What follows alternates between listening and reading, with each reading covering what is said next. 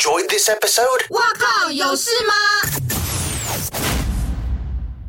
欢迎收听这一集的《哇有事吗？》就是周末聊聊天。今天来的是我的老同事，我的好朋友。先欢迎张哲明。嗨，大家好，我是张哲明。好，你的简历呢？就是我以前在苹果日报的时候，你就已经在了。应该是因为我是开报元老，这样自称嘛？对，我二零零三就在了，所以应该是。那你以前是狗仔吗？对，我是第一代。因为因为刚开始，呃，零三年的时候创苹果，然后那时候刚。呃，退伍了找工作，嗯、然后就应完全没有那个履历嘛，就应征进去，嗯、然后我也不知道那是什么东西，他是写特勤组记者，然后我以为是一种记者，嗯，然后就应征进去才发现是狗仔，然后就做，因为完全没有资历，也就就就做了，嗯，对，那是你的第一份工作，正式啊，因为前面有一些什么打零工的那一种，嗯，就正式的是第一份，那薪水好吗？三万五，我记得，第一份三万五算不错的吧？好像是跟，而且跟那个时候跟同学比起来，好像还不错。对，嗯，好，快速的讲一下哲明的履历，因为你去了苹果之后，后来有跳槽去自由时报，对，大概快一年的时间，然后又跳，又回来苹果，对，为什么？就是那个时候有一些人事斗争啊。你你忘了吗？我不知道，我我完全没有在你们那个领域里面。反正就是好了，我其实跟我也无关。反正因为我我觉得就可能做了一阵子之后，我就想要换个环境，然后就去了自由。嗯，对。那你知道跳槽就会薪水会加一些嘛？嗯。然后再跳过去再跳回来，哎，就加的不少的。那你跳过去再跳回来，是人家找你回来吗？对，就是苹果的那个时候的主管。嗯，好好哦。所以你这样就是连加两次薪，对呀、啊。可是然后而且还变成，我记得如果没有记错，我回来的时候就是一个副组长。对，调就名誉啊，跳槽有多重要？没有，是这个不是一个职场的一个那个诀窍吗？就是得要靠跳槽才可以薪水变高，比较快了。是没错，我也差不多是这样，就是一一一两年，或者是呃三四年，或者是五六年一跳。对，但我没有你这么密集啊。我也没有很密集啊，就是我好像也是七八，忘记六七年跳一次这样。嗯，然后第二次，我觉得第二次又再跳出去一次，是去做公关公司。可那一次就可能就觉得说，哦，媒体已经做的有点腻了，然后想说那换一个比较不同的领域去做公关公司。你说你第二次从苹果离职，对，是去公关公司上班？对，然后也是大概快一年的时间。嗯，然后后来又被才被云歆姐找去。一电视的一级娱乐，就是又然后又回到，就是一传媒。啊，然后一级娱乐本来哦还做还蛮蛮不错，只是因为后来那个节目他们要收啊，因为可能他们营运什么，因为我是中途加入，总之他要收掉，所以我又再被内转到苹果，所以，所以你三进三出哦，对，哇，然后。后来又变成是什么约聘的？对，啊、嗯，因为后来好像有一个那个时候有一个有一个制度，就是说你你如果你你想你愿意接受这个这个制度的话，可以选择这样换自由，自由度不是自由时报。老实说，并没有很自由。你也知道，那那。就是那个几位主管们不会让你太自由，顶多就是可以不要进公司。嗯，但是你确定你那几位主管不会听我节目哈？但我我没有说 我没有说坏话，我是说，你知道他们的就是那个就是比较求好心切，所以会要求比较多，所以你也不可能自由到哪里去。没有啦，在媒体真的很高压。是，嗯，然后后来你就又跳槽了，去了 TVBS 新闻网。对，就是当老大。前年的事也没有很老大，就是娱乐。娱乐的老大，对，的组长这样子，但也没有待很久，能你又离开了，待一年半。嗯，对。可是我这样刚刚这样随便一讲，但那个时间算起来，其实刚刚好是二十年。然后我就觉得说，哎，差不多，你知道一个一个工作做二十年也够了。我相我相信你应该有。你说记者这件事情吗？对，媒体业这这个事情，我也是在二十年的时候告别媒体圈。对，我真的就是二十年的时候觉得，嗯，好，我够了。对，嗯。我也是这么觉得，就是就像你，你有问我说，哎，主主那个媒体主管做好好的，就是其实我可以继续做下去，也好像也 OK，但只是就像你刚刚讲，就是好像是不是有点腻了？再加上确实媒体生态有一点跟以前我们那个时候不太一样。嗯，那我就想说，对我就我我就是一个比较你知道，像琼瑶电影，你知道，你有 你有一份不安稳的、不安定的的那个双眼，我就觉得说，好，我就是不我不太喜欢太太太闷的生活，或是一成不变的内容。你是射手座？我不是，我是摩羯。嗯，那你是冒险的。我不知道，我也不知道为什么，是不是开创星座是这样？我这要问唐老师。反正总之就是我，我就是不喜欢，就是想说，哎，我不要再做这样的工作，有点有点有点腻了，而且就是就是在追，一天到晚在追求那个什么点阅率啊，就这种东西，我觉得已经没有挑，就是不是我们当初在跑新闻的那种挑战。嗯，对，所以我就想说，好吧，那换个。哎，所以其实你真的也经历过很多阶段呢，就是早期不不 care 点阅率嘛，我们。对啊，我们是新闻好看，对，隔天吓死人就好了。对对，然后那个时候还可以独家爽一天。嗯，现在大概嗯五秒三，而且现在其实也没有人在跑独家，老实讲，真的基本上没有啦。大家互相交换讯息，看谁标题下的好，够骗人。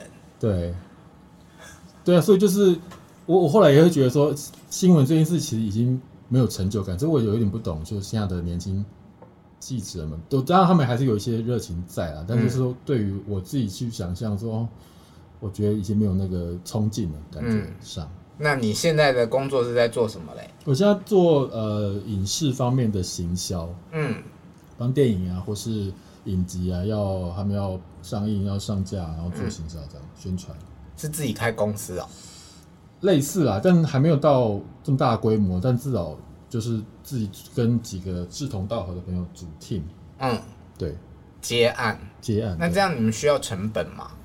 目前不用哎、欸，嗯，就是对啊，不用。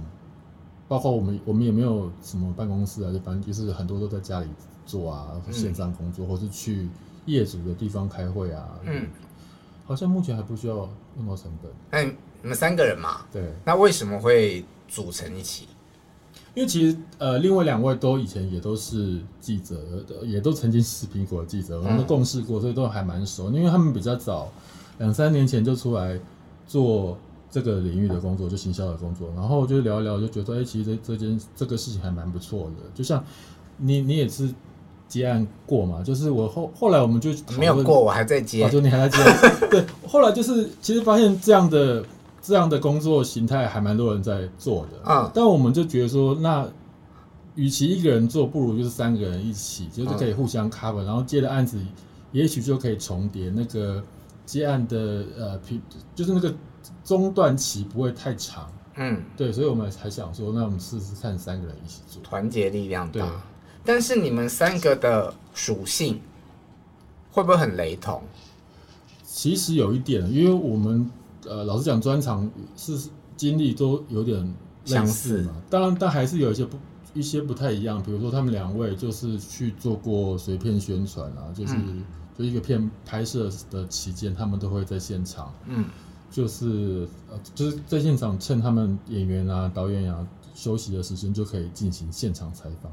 就是这种，他们有这种经验啊。这种是从影片开始拍的时候就要开始了。对对对，就是整个拍摄的过程，他们都会在。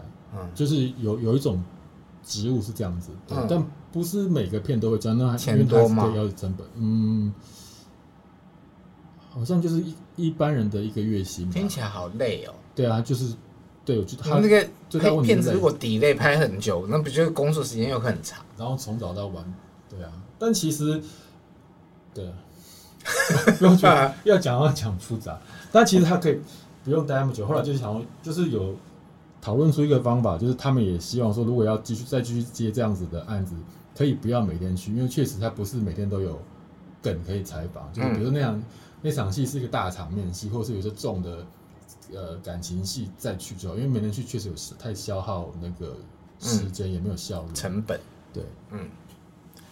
那我想问，因为我们常常会听说行销宣传这个词。啊，行销跟宣传常常是连在一起的。嗯，那你现在自己经历，你觉得这两件事情有什么差别？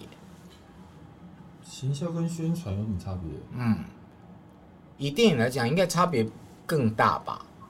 宣传比较偏公关，哦，对，如果是用这样分，就是呃，宣传公关比较是对媒体啦，嗯，然后所谓行销，它还有包括比如说社群行销，就是我们的 Instagram、Facebook 这种，这这这种他们算是社群嘛，那也包括比如说异业合作啊，你去跟一些什么谈一些什么业配啊什么那种的，那也是一种。然后你跟比如说电影，电影的话就要跟戏院。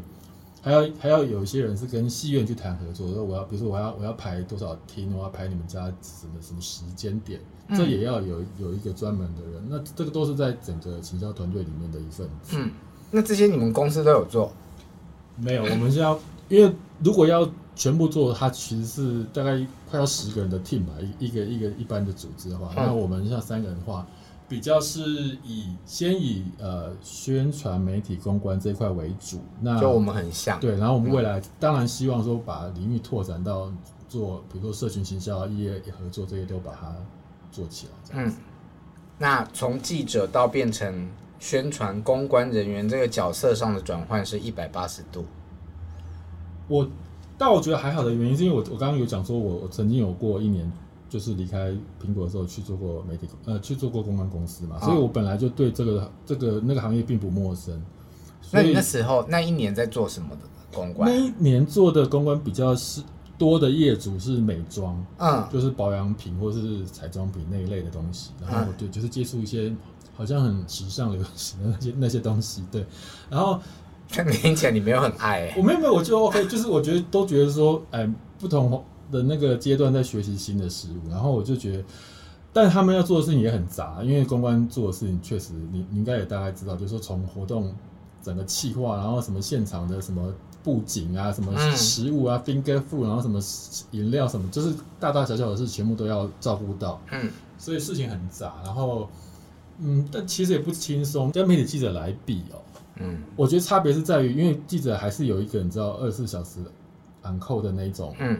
对压力。的的压力在。那，虽然公关工作、行销工作，呃，时间其实也不短，嗯，但至少做起来没有那一种好像随时要出事的那种心情会比较不一样，嗯，而且以我们的资历，我们现在做宣传，嗯、年轻的宣传可能很怕被记者骂，嗯，我们就比较不怕记者嘛，对对，我觉得对，就对记者这一面，我倒是没有什么。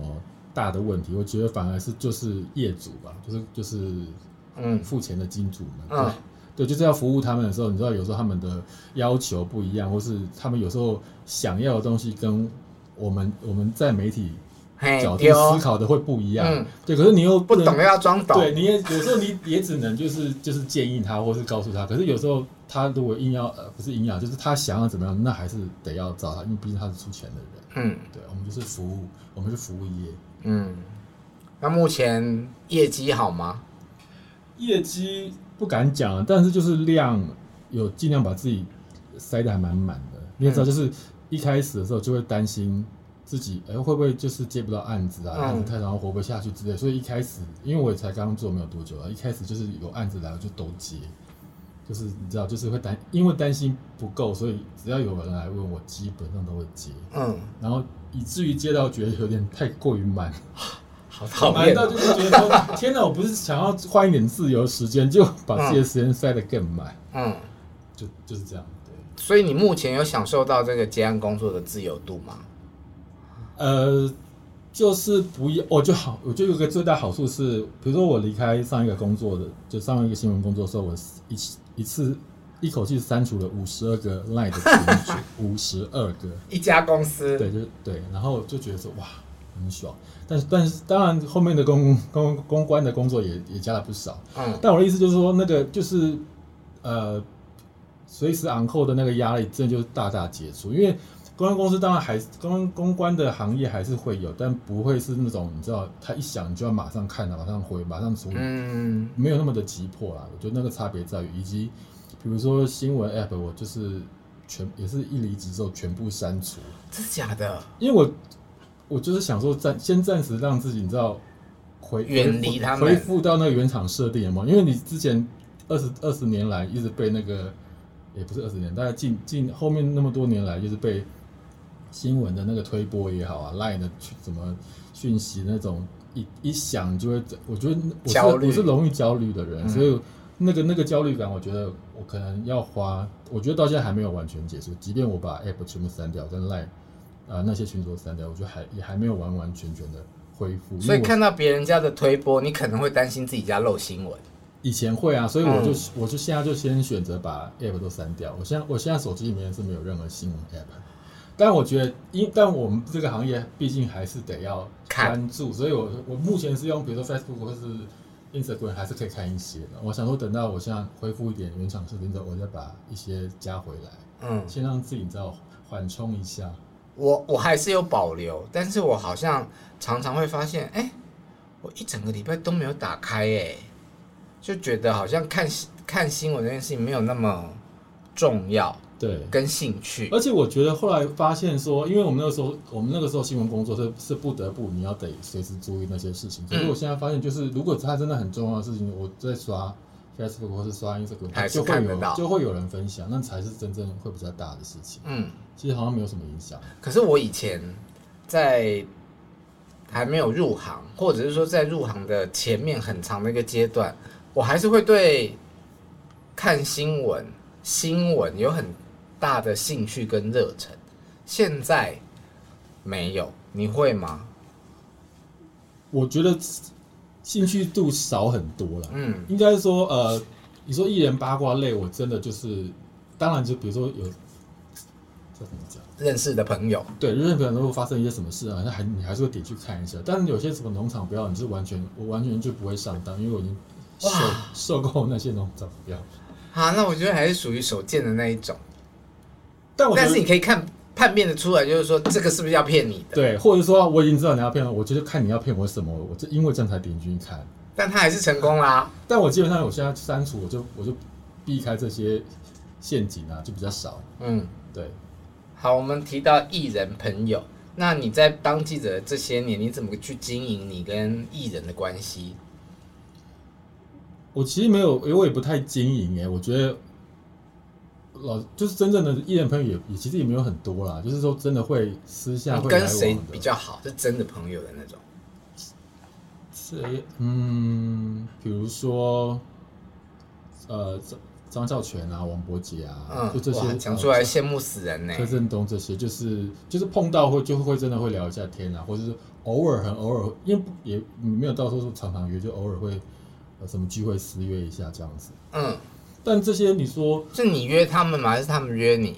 嗯，就刚好或是或是共同朋友，有共同朋友有什么什么活动，谁生日什么，大家大家约一下这种，就偶尔啊，你也没有到很长。嗯，但你说这些东西也不是经营来，就可能是从呃，就是一开始的访问过程，你可能就建立了一些、嗯、一些信任关系吧，然后或是刚好我不知道是什么频率通了还是怎么样子。嗯这你应该也懂吧？就是对我觉得，那那个信任关系，你有因此因为要建立信任关系而放弃什么新闻吗？呃，好像没有哎、欸，反而是，对，好像没有哎、欸，嗯，反而是，反而是会，我应该是说，我觉得比较困扰的是，他们发生事情之后，我还得写他们的新闻的时候，会我自己会觉得有点。有点麻烦，就因为你就是你们已经是朋友了嘛，他就会觉得说你你为什么要写这个？然后，嗯、但那个时候我会觉得，这就是我们最大的为难呐、啊。对对对，我是说，我比较讨厌的是就是这个这个时间点这种时候发生的时候。嗯，对。可是又但还好的原因是说，你有时候去跟，因为他们 应该说，呃，在很多时候是在这种状况发生的时候，你去跟他们解释，然后以及。你不能不写，可是你尽量可以把它写到一个比较合理的范围里面。然后他们就是在这几次两三次两两三次之后，他们会理解说：“哦，其实你是你你不是刻意要要找他们麻烦，嗯，然后你尽可能的帮他们做一些平衡的。”这是我们当记者最容易被人家误解跟最讨厌的一个局面。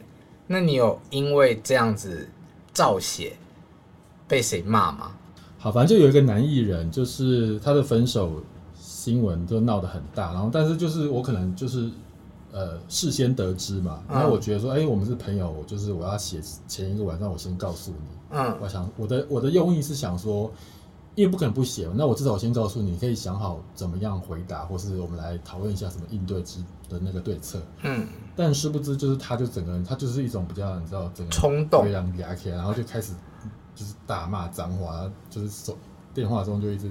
飙骂哇，好可以想象哦。对，然后就是，然后就是，可是，在那之前，我们的我们的来往就是就是也不曾有过这样子的、嗯、的状况。因为，但我可以，我我我也可以理解说，因为这个事情蛮大的，然后它的冲击也很大，所以，那总是就因为那个那一通电话吵架之后，后来也就就没有再联络，就到好多年之后，嗯，才又因为某一些就是什么什么场面，然后才碰到，然后破冰。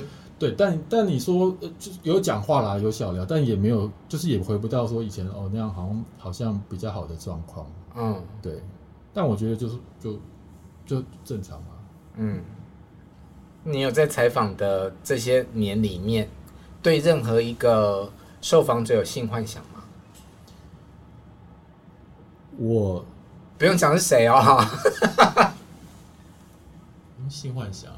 应该说，我先说，我应该说，我很我很少会，呃，对艺人有好感，因为我我真的是一个，我真的是一个，我一有我我假设我有好感，然后我如果碰到你，然后我访问了啊，然后认识了，我就会完全没有感觉，嗯，对，所以我真的很少，然后有，我就你这样问我，就回想只有有有有一个啦，嗯，应该是说，我刚刚讲就是我如果一接触或是我一深谈啊。就就就没有就无感了，就无感。可是那那个人就是比较神秘感，然后确实我访问他的几率很少。嗯，然后然后就算有几次，因为他是属于那种话很少啊，然后就是很害羞的那种，所以其实也根本就不熟。嗯，所以我觉得因为这样，所以那个那个神秘感一直都有保持着。嗯，所以就哎，就对他还是有一点点那种的遐想。嗯，但除此之外，就是其他人是完全没有。好的，关麦我会递上小本本。那我们刚开始有讲说你的第一份工作就是狗仔队嘛，大家都对狗仔队的印象很负面，你可以讲一下你那个时期的辛苦吗？哇，呃，好久以前的事哦，十年前，我还记得，我马上冒出来的一个画面是在某位就是你知道现在很红的怎么啊怎么讲啊？现在很红的一个歌手跟现在很红的然后已经结婚的一个男歌手，他们交往的时候。我那时候就跟他们嘛，然后我们那时候跟就是要开车，又比如说两个狗仔一组，嗯、然后我是我有一个开车，然后然后一个人拍照，嗯，然后然后我又我比较是属于那种呃下车去贴近那个艺人的那种，因为可能他他可能要走去餐厅，或是他要走去转弯进巷子回家什么，你必须要有人贴，车子开不进去嘛，嗯，然后有你就是要曝光的那个人。但我们不，我们不让别人看到我，我们尽量不让别人发现我们在跟。我们要，就是你知道，像那个 间谍一样，或者什么默默的潜伏在旁边。嗯、我只要知道你家门牌几号，或者你去了哪家餐厅，然后我再我再通知那个拍照人过来拍。这样，嗯、我们就从头到尾是隐形的。以前啦，以前。所以你不拿相机？我比较少，有时候分配是这样，那有时候也还是会有拿到的机会，可是我比较少，我比较是呃文字就是记录过程的那个人。嗯。然后那一次就是在。呃，呃，就是，但因为那个比较难，那啊那一组那一组恋人比较难跟踪，是他们每次开车就直接回到他们的那个国仔的地下停车场，所以你也根本就看不到他们的人，也拍不到他们的人，嗯，所以我们就只好，那我们要潜入他们的地下停车场，嗯，那因为地下停车场就是很难躲，因为那个根本就不会有闲杂人等，嗯，那我们也只能就是把车开进去之后，然后就躲在车上，然后然后一直在想说我们要把。相机放在哪里？你知道，就把它，我们就是发现它，因为那个很大的一个国仔，然后就是它有很多个电梯口嘛。我们等到我们，因为我们我们每次跟都花了很多时间去跟一组人，然后直到我们花了好几天之后，发现它是哪一，比如说 A B C D E 的电梯，然后我们知道它哪个电梯，我们就把相机放在那个电梯对准，因为你不可能在那边，你在那他就觉得。他经过的时候就觉得你怎么会奇怪嘛，所以你不能让他发现的时候，只能把像那个录影机放在那个对准那个电梯口的地方，然后人就再离开这样子。好像在拍电影哦。对，就以前是这样子，对，然后现在当然现在的狗仔比较，你知道比较不不担心被看到，就是会自己就跳出来或者闪光灯什么。嗯、可是我们以前真的是比较低调的类型。嗯，对。那那是很早期的苹果，你们有受你有受什么？有受什么狗仔的训练吗？没有。要上课吗？没有，我印象中是没有。嗯，而且大家都是，其实大家都蛮年轻的，然后都是因为刚草创嘛，因为大家都是基本上都是土，我觉得土法炼钢啊，重讲，嗯，有就是那个时候呃，因为我们台湾是草创，可是，在我们之前，香港的香港苹果跟香港一周刊已经行之有年，所以当初他们有请从香港请了两个，我记得两个记者来教我们，来带我们，嗯，对，就包括有一次是我记得有我们开报是。陈柏霖，我记得他那时候跟他的那个一个一个女朋友去垦去垦丁玩，垦、啊、丁春娜吧，好像是、啊、那个是整个苹果娱乐开报的第一个头版的头牌，啊、然后就是那个就是一个那个香港的狗仔带着我们两个人，就总共三个人就跟开车这样跟下去，啊、然后就一路拍，然后拍他们在街上吃冰淇淋啊，互舔冰淇淋啊，真的就是勾勾肩搭背，然后进旅社什么，因为那个时候。台湾艺人还没有对有这个狗仔那么敏感，所以他们就是很，而且是在垦丁，所以就很很很放心的玩。但我的意思是说，就是其队有一开始是有香港的狗仔来教我们。那你在当狗仔的这个时，你当了几年狗仔？一年，嗯，一年后就转成文字。文字对，你有因为这个工作而觉得不好意思吗？就不好跟家人启齿？我跟家人倒还好，因为我、嗯、我们家人好像就是觉得这件事情很有趣，所以而且一天到晚跟你知道邻居啊、亲朋好友讲，哦，他们这样讲，我倒还比较不好意思。我个人是本来没有不好意思，觉得反正就是一个工作啊，啊，因为而且在那个年代是是新鲜的啦，是只是说现在会比较多奇怪的声音，那那个时候还好。嗯，那会不会需要心脏很大颗？因为我常常碰到，去想到。你被人家发现啊，或者是那冲突啊，就觉得好尴尬。有，呃，我们如果接到什么消息说谁跟谁在一起或什么，就有一个主题去拍。嗯、那有时候如果没有这种的时候，你就可能就是随机去，比如说啊，我那个时候就去周杰伦公司下面等，然后可能看他待会可能去哪里，再看有什么新鲜事发生。嗯，然后殊不知就是可能他们公司的人就可能有发现我们的车子在那边，然后就来。反拿那个那个录影机反拍我们，嗯，但因为那个时候我们在等，就在车上，你知道就会比较放松，比如说把脚抬起来啊什么，然后就是他就拍起来，都不这样拍进去，然后还放到他们放到他们那个时候的，我不知道哪里去，反正就是一个，就觉得说 有必要这样子吗？大家都在工作，有必要反拍我们？那还有就是拿东西挡脸这样子，但这是比较有趣的啊，我觉得你刚刚讲说有时候会比较呃的惊险的，还是偶尔有这种，比如说像。嘎古多，他是不是叫嘎古？嗯，对。嘎古多来台湾的时候，他就是有，他是那边就会跟着，你知道那种保镖，而且是彪形大汉的那种光头，然后是外国人。嗯。然后他有一次，我记得他好像他只是去打撞球，然后在某个地方的地下室，然后我们就想说要要下去拍他，然后但因为你知道一下去之后发现其实根本就没有别桌，就是他们那一桌，跟我们这一桌就很明显，就他就就有觉得我们有异状。反正总之他们发现我们。在拍的时候，他们就围过来，然后要逼我们把那个相机交出来。那你们那时候拍的人有一组有多少人？其实平常大概一组是两到三个，可是因为那个那个时候会觉得那个案子比较大，所以我们有到四四五个吧。嗯，总之就是他们那他们人也很多，然后就是把我们就是不让我们走，就是要叫我们交出那个他真的有交出去吗？就不交啊，就是在那边僵持了很久。嗯、但因为虽然讲是僵持，可是因为他们的势力比较庞大，就是就是就是我就尽量跟沟通嘛，但最后就是我有点忘了，然后最后就是好像就答应他说不不发这个不发这个内部的，可能在外面的那种行走的啊公开场合就发这样，还是有互相就是有协商，对，还是化解了一点危机。你还写过电影剧本《民雄鬼屋》，为什么去写电影剧本啊？其实就是刚好呃缘分呢，就是刚好，因为我本来就很喜欢电影嘛，因为我后来跑后面十年我是跑电影是。对，然后就是那就是因缘巧合吧，刚刚好跟那个监制在聊天的时候就聊到这个案子，嗯、然后就写说，嗯，那是那干脆来试试看啊，然后就写啊。那你写《民雄鬼屋》写了多长时间？呃，应该前后一年的时间吧，包括这么久。不，那个前后，因为那一年时间我还要是有正职的工作啊，嗯、所以他不我不是常常在写，可能就是一一一阵子思考，然后一阵子写大纲，然后一、嗯、一阵子再真正开始写。嗯，对，前前后后加起来是一年。好赚吗？你如果把平均在时间上，其实不高啊。嗯，嗯，那很有成就感。呃，完成的时候是有，就当你看到它变成呃电影在大荧幕上的时候是有。嗯，对。可是，但因为当然这个片它的呃评价有好有坏嘛，嗯、所以就觉得嗯，就是期待下一步。所以还有在写的剧本吗？我在写下一个，就是基隆，基隆市的基隆。对啊，它也是也是这个。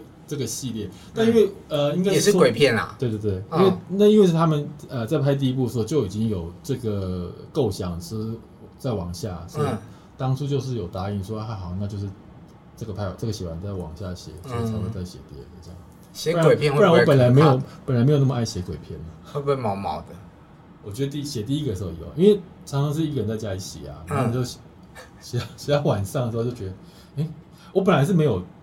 这么，因为我很爱看鬼片，对，所以我我没有很，我我不不怕，我是不容易在看鬼片的时候被吓的那的那种类型。嗯，但我反而觉得在写的时候会容易，因为你知道会你自己会陷入那个情节，然后在那边思考要怎么样才恐怖的时候，嗯，就会或是在调查一些你知道一些一些什么恐怖案件啊，一些什么有的没的时候，就会越想越忙，然后自己忙的时候就想说，哎，好，先先写到这边就好，嗯，太晚了，先不要写。